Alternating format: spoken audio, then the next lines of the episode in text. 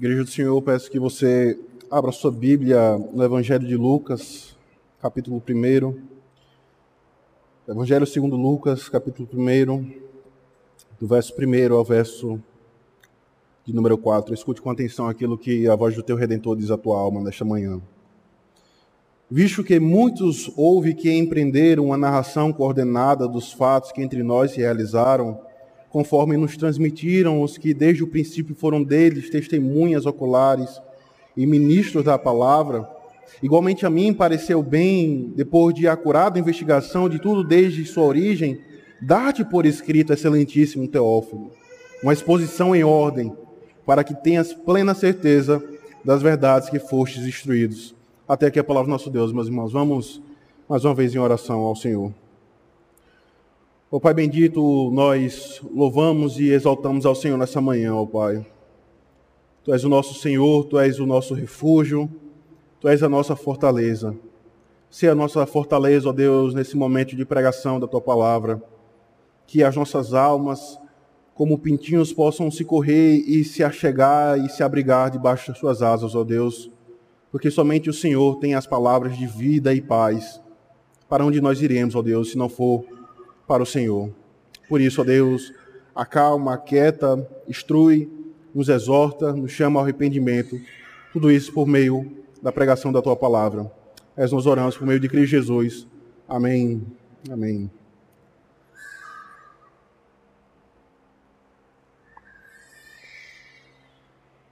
Se sobre de dúvidas, meus irmãos, as provações que o Senhor nos envia por meio de sua providência, tem a finalidade de nos mudar a imagem do nosso Redentor. Mas não para por aqui. As provações elas também têm a finalidade de nos levar a crer que o Senhor ele é soberano sobre as nossas vidas, mas é ele quem governa e rege todas as áreas das nossas vidas. Isso não significa dizer que nós não temamos um câncer, isso não significa dizer que nós não temamos um aborto, que não temamos a perda de um ente querido ou até mesmo um desemprego.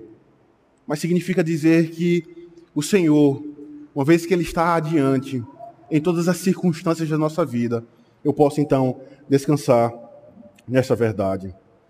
Então eu posso padecer nesta vida, eu posso me desgastar cuidando de alguém que não consegue cuidar de si mesmo, eu posso até sofrer em minha peregrinação mas se é o Senhor que vai adiante, então vai tudo bem com a minha alma. Então vai tudo bem com a minha alma.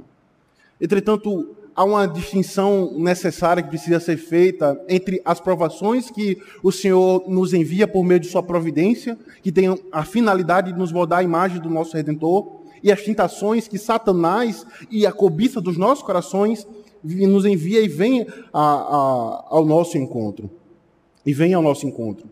Então, a, a tentação ela tem a finalidade de, por meio dessas provações que o Senhor nos envia em sua providência, nos levar a dar descrédito à sua soberania, a nos levar a desconfiar de sua bondade, a nos levar a desconfiar da sua soberania em nossas vidas. Então, a nossa maior preocupação não deveria ser se nós iremos passar por tribulações ou não, se nós iremos sofrer ou não em nossa vida. Mas a nossa maior preocupação deveria ser se Cristo é nosso e nós somos dele. Essa deveria ser a nossa maior preocupação. Porque se assim não for, se essa não for a nossa maior preocupação, então certamente as palavras de Moisés deveriam estar urgentemente em nossas bocas. Ó Senhor, não nos deixa prosseguir, não nos deixa ir adiante, se o Senhor não for conosco. Se o Senhor não for conosco. Em momentos de dor e solidão, meus irmãos, as dúvidas, as perguntas, elas ficam constantemente esbofeteando os nossos corações, as nossas consciências. E perguntas como: será que o Senhor realmente ouve as minhas orações? Será que os meus pecados podem verdadeiramente ser perdoados no nome de Cristo Jesus? Será que a Sua palavra ela é uma verdade absoluta e digna de confiança? Essas são dúvidas que cercam por vezes os nossos corações em meio à dor, em meio à solidão. É um fato que as dúvidas que não são levadas e colocadas aos pés de Cristo, ela nos leva à incredulidade. E como consequência, sem percebermos aos poucos, nós estamos desconfiando até mesmo das palavras que procedem da boca do nosso Redentor. Nós estamos questionando, será que de fato aquilo que Cristo ele ordena em sua palavra é verdade para a minha vida? Será que é uma verdade digna de aceitação?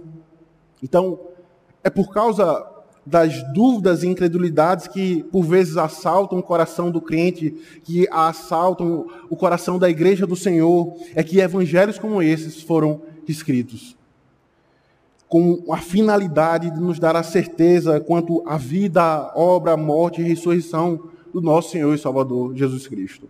É porque a dúvida, a incredulidade é uma realidade da igreja do Senhor, é que evangelhos como esses foram escritos a fim de nos levar a termos a certeza das promessas e da obra do nosso redentor. Nesse sentido, meus irmãos, o que Lucas nos ensina nesse prefácio, nesses quatro primeiros versos de seu evangelho, é os motivos, as razões para acreditarmos na palavra de Deus, para acreditarmos no cristianismo. Em resumo, o que Lucas nos ensina nesses quatro primeiros versos é as razões, os motivos para acreditarmos na palavra do Senhor, para acreditarmos no seu evangelho, em seu cristianismo. Então, a primeira coisa que Lucas nos ensina como sendo uma razão, como sendo um motivo para nós acreditarmos na palavra do Senhor, como sendo digna de confiança, como sendo digna de crédito, é quanto aos fatos cumpridos, é quanto aos fatos cumpridos. Volte-se novamente para os primeiros versos a fim de comprovar este primeiro, esse primeiro ponto que eu vos anuncio nessa manhã. Veja o que Lucas nos diz. Visto que muitos houve que empreender uma narração coordenada dos fatos que entre nós se realizaram, conforme nos transmitiram os que desde o princípio foram deles testemunhas oculares e ministros da palavra, igualmente a mim pareceu bem, depois de acurada investigação de tudo desde a sua origem, dar-te por escrito, excelentíssimo Teófilo, uma exposição em ordem, para que tenhas plena certeza das verdades que fostes instruído. Lucas nos diz que este evangelho, que o seu evangelho especificamente, foi escrito para um homem a quem ele o chama de Teófilo. Este homem, ao que parece, era alguém que fazia parte da nobreza romana, alguém que possuía um ofício, alguém que possuía um cargo de autoridade. É por isso que mais à frente, Lucas no livro de Atos, ele se refere ao governador Félix e ao governador Festo como sendo excelentíssimo Festo, excelentíssimo Félix. Então, de acordo com esta verdade, assim como Félix e Festo eram chamados de excelentíssimo, Teófilo era um cidadão romano, membro do alto escalão da, da, do Império Romano, que tinha a finalidade, por meio dos seus recursos, de exercer autoridade.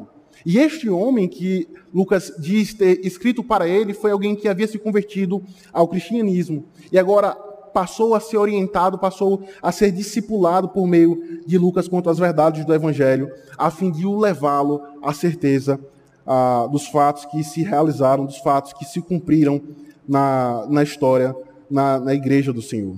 Alguns estudiosos eles afirmam também que Teófilo ele era alguém, além de ter se convertido ao cristianismo, ele era alguém que patrocinava os escritos ah, de Lucas, de modo que ele pudesse escrever tranquilamente e ter os recursos para poder elaborar a, a sua investigação, mas também para que ele pudesse futuramente a, ah, divulgar o seu evangelho de forma ampla e numerosa, como realmente foi nos tempos antigos.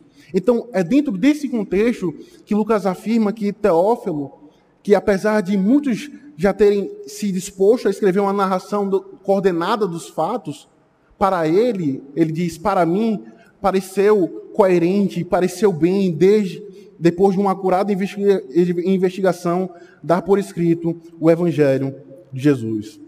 E quando Lucas afirma que muitos já dispuseram a escrever uma narração coordenada da vida, obra, morte e ressurreição de Cristo, provavelmente ele estava fazendo uma referência direta aos evangelhos de Mateus e Marcos, como também tradições orais que naquela época já circulavam a, a respeito de Cristo. Então, em suma, o que Lucas queria deixar claro para Teófilo esse homem que era membro da nobreza romana e que havia se convertido ao cristianismo, era que o relato que ele estava prestes a escrever, que ele estava prestes a relatar, não era um, relato que tinha como fundamento o fruto da sua imaginação ou de fábulas engenhosas ou de fábulas inventadas, mas era de uma curada, minuciosa e cuidadosa investigação quanto aos fatos que se cumpriram a respeito ah, do nosso Senhor e Salvador Jesus Cristo.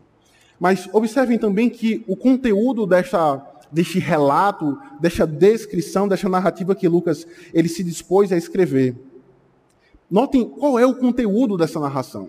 E é aqui que nós já vamos dando alguns passos a fim de ah, caminharmos em direção à centralidade do nosso ponto.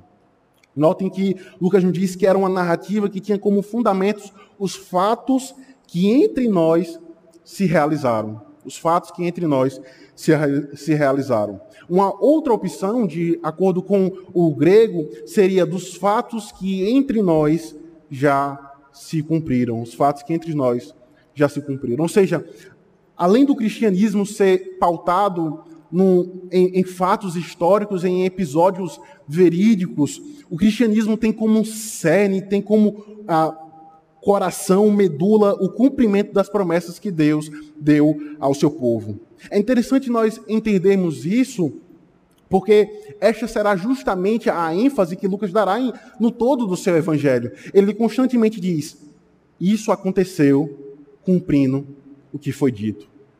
Notem, logo no início do seu evangelho, ele dá um prenúncio a respeito daquilo que Cristo ele haveria de cumprir. Ele fala: eu estou relatando a você, caro Teófilo, excelentíssimo Teófilo, a respeito de fatos que já se cumpriram. E constantemente no seu evangelho diz: isso aconteceu, cumprindo o que foi dito. Então,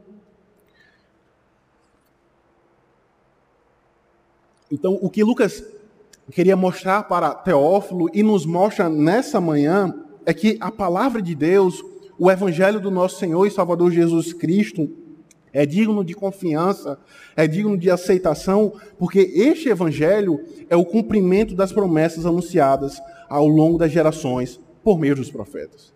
Aquilo que Deus ele anunciou pela boca dos seus profetas à sua igreja se cumpriu. Se cumpriu. De que o descendente da mulher haveria de vir e pisar a cabeça da serpente que um filho de Abraão haveria de vir e por meio dele todas as nações seriam abençoadas, que o leão da tribo de Judá que iria manter o cetro de justiça sobre a sua igreja, que o rei, o filho de Davi, que haveria de governar sobre a sua igreja e que haveria de apacentar sobre o rebanho do Senhor. Que o profeta, a, a semelhança de, de Moisés, haveria de anunciar, haveria de falar sobre coisas maravilhosas sobre palavras de paz. Que o sacerdote da ordem de Melquisedeque, que como um servo sofredor, haveria de dar livre acesso ao Pai por meio da sua morte. Cristo, ele é o cumprimento de todas as promessas que Deus dá à sua igreja. E essa promessa, a saber, Cristo Jesus, ele se encarnou, vimos a sua glória como a glória do unigênito Pai, cumpriu perfeita a cumpriu perfeitamente a lei que cabia a mim, morreu a morte que pertencia a mim e ressuscitou, me dando a vida eterna, agora pertencente a mim. Então, quando Lucas ele fala, excelentíssimo Teófilo, o que eu estou prestes a escrever é o cumprimento daquilo que Deus, por meio dos seus profetas, anunciou ao longo das gerações, a saber que Cristo haveria de se encarnar haverei de cumprir perfeitamente a sua lei, imputar a sua justiça em nós e, por fim, nos garantir a vida eterna. A vida eterna. Como isso é importante, meus irmãos, a, a fim de nós permanecermos na caminhada cristã e a fim de glorificarmos ao Senhor. Porque se Cristo e as suas promessas que se cumpriram e hão de se cumprir não for o combustível para aquecer o teu coração, se Cristo e as suas promessas não forem as faixas, não forem os lençóis que aquecerá o teu coração no frio deste mundo, no frio desta, desta peregrinação, tenha por certo que nada nesta vida consolará, aquecerá e inflamará o teu coração. Como nós vimos na exposição ah, do sermão desta sexta-feira. Desta sexta-feira. Desta sexta-feira. A razão, meus irmãos, e o motivo para nós acreditarmos na palavra de Deus, para acreditarmos que o cristianismo ele é verdadeiro e digno de confiança, é que ele tem como fundamento os fatos que se cumpriram no tempo e no espaço. Lucas ele queria que Teófilo ele pudesse ter a certeza de que, ele, do que o que ele estava prestes a ler não era uma invenção humana, não era um homem que simplesmente, no quarto escuro, inventou uma religião, mas era uma religião que tinha como fundamentos os fatos que se cumpriram ao longo dos séculos, ao longo das gerações, por meio ah, das promessas que foram anunciadas da parte ah, dos seus profetas. O segundo ponto para nós vermos nessa manhã, quanto às razões, quanto aos motivos para acreditarmos na palavra de Deus, quanto aos motivos para nós acreditarmos que o cristianismo ele é verdadeiramente digno de confiança, é quanto às testemunhas oculares. Lucas ele diz então que Teófilo, as palavras que estou prestes a escrever, ela é digna de confiança, porque ela é o fundamento, ela é os fatos, ela é as verdades que se cumpriram na pessoa de Cristo Jesus. A segunda razão pela qual você, Teófilo, pode acreditar, pode descansar e pode aceitar como sendo digno de confianças o meu evangelho é que este evangelho tem como fundamento as testemunhas oculares. Veja o que ele nos diz no verso 2. Conforme nos transmitiram os que desde o princípio foram deles testemunhas oculares e ministros da palavra. E ministros da palavra. Ou seja, a palavra do Senhor, o cristianismo, ele é digno de aceitação e confiança, porque além de ter como fundamento os fatos que se cumpriram na pessoa de Cristo, os episódios verídicos que se ocorreram como um prenúncio da vinda do Messias, eles também tinham como fundamento as testemunhas que viram ouviram e apalparam com suas próprias mãos a respeito de Cristo Jesus. É por isso que o apóstolo João, já exposto nesta igreja, a primeira epístola do apóstolo João, ele nos diz em seus primeiros versos, o que era desde o princípio, o que temos ouvido, o que temos visto com os nossos próprios olhos, o que contemplamos e as nossas mãos apalparam a respeito do verbo da vida, anunciamos também a vós outros, para que vós igualmente mantenhais comunhão conosco. Para que vós mantenhais comunhão conosco. Diferente de várias religiões em nossa época e também nos tempos passados que surgiram em lugares escuros, em quartos fechados, sem ninguém ver e sem ninguém saber como que surgiu. O cristianismo, por sua vez, tem como testemunhas várias e várias pessoas. Testemunhas essas que eram oculares, pessoas que viram o ministério de Cristo Jesus, pessoas que viram seus milagres, pessoas que viram ele abrir os olhos de cegos, pessoas que viram ele curar coxos. Tudo isso tem como fundamento o testemunho de, de pessoas oculares. Lucas ele faz certamente uma referência direta aos apóstolos, aqueles doze homens que foram separados e vocacionados por Cristo para estar ao seu lado e para proclamar a sua palavra, como Lucas nos diz, que eles foram testemunhas oculares e ministros da palavra, ministros da lei do Senhor, para ser os seus ministros por todo o mundo. Então, o que Lucas afirma para Teófilo era que, além dos seus escritos serem frutos de uma cuidadosa, meticulosa e acurada investigação, tinha também como fonte primária, tinha, como, tinha também como referências bibliográficas o testemunho dos próprios apóstolos. Aqueles que viram coisas que nem todos viram, e o que viram e é concernente à salvação do homem foi registrado para nós. Então, o que Lucas queria mostrar para Teófilo era que o seu evangelho e o evangelho de Cristo Jesus, além de ser o cumprimento das promessas anunciadas no Antigo Testamento, era uma evidência de que várias e várias pessoas, principalmente os apóstolos, viram, apalparam e ah, ouviram as palavras de Cristo Jesus, e por isso era digno de confiança. É importante nós termos essa, essa verdade em mente, porque este foi um dos motivos pelos quais o Evangelho de Lucas foi considerado como sendo inspirado pelo Espírito Santo, porque tinha como testemunho o testemunho dos apóstolos. É tanto que nos séculos vindouros, no passar dos séculos, vários outros evangelhos foram escritos, como o evangelho de Tomé, como o evangelho de, de Pedro, que era um nome comum, como o evangelho de Nicodemos, de Judas, e todos esses evangelhos foram considerados como sendo falsos, como sendo indignos de confiança, porque eles não tinham a credencial, porque eles não tinham a chancela dos apóstolos. Por um motivo muito simples e direto. Os apóstolos eles não estavam mais vivos quando esses outros evangelhos foram escritos. Então, o que Lucas ele quer mostrar para Teófilo é que o seu evangelho é digno de confiança porque tem a chancela, porque tem a credencial dos apóstolos, que é justamente os seus testemunhos. É por isso que a palavra do Senhor ela é digna de aceitação. É digna de acreditarmos em cada palavra, em cada vírgula, em cada ponto que se contém na palavra do Senhor. Porque tem como fundamento, tem como testemunho pessoas que viram, viram e com suas mãos apalparam o Senhor.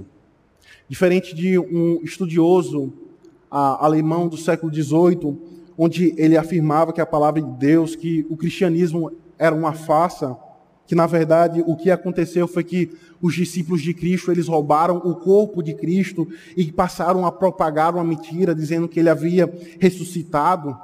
Diferente deste estudioso e que por vezes essa mentalidade este pensar está em nossa sociedade dizendo que o cristianismo é uma farsa, que o cristianismo é uma mentira e por isso não é digno de aceitação. Mas como é que os discípulos poderiam ter roubado o corpo de Cristo? Como os discípulos eles poderiam ter enfrentado os soldados romanos que vi, vigiavam os túmulos naquela época? Quando, na verdade, o que Lucas nos descreve no finalzinho do seu evangelho, e João também nos descreve, é que os discípulos estavam trancados a portas fechadas, com medos de serem ah, mortos, por medo, com medo da perseguição.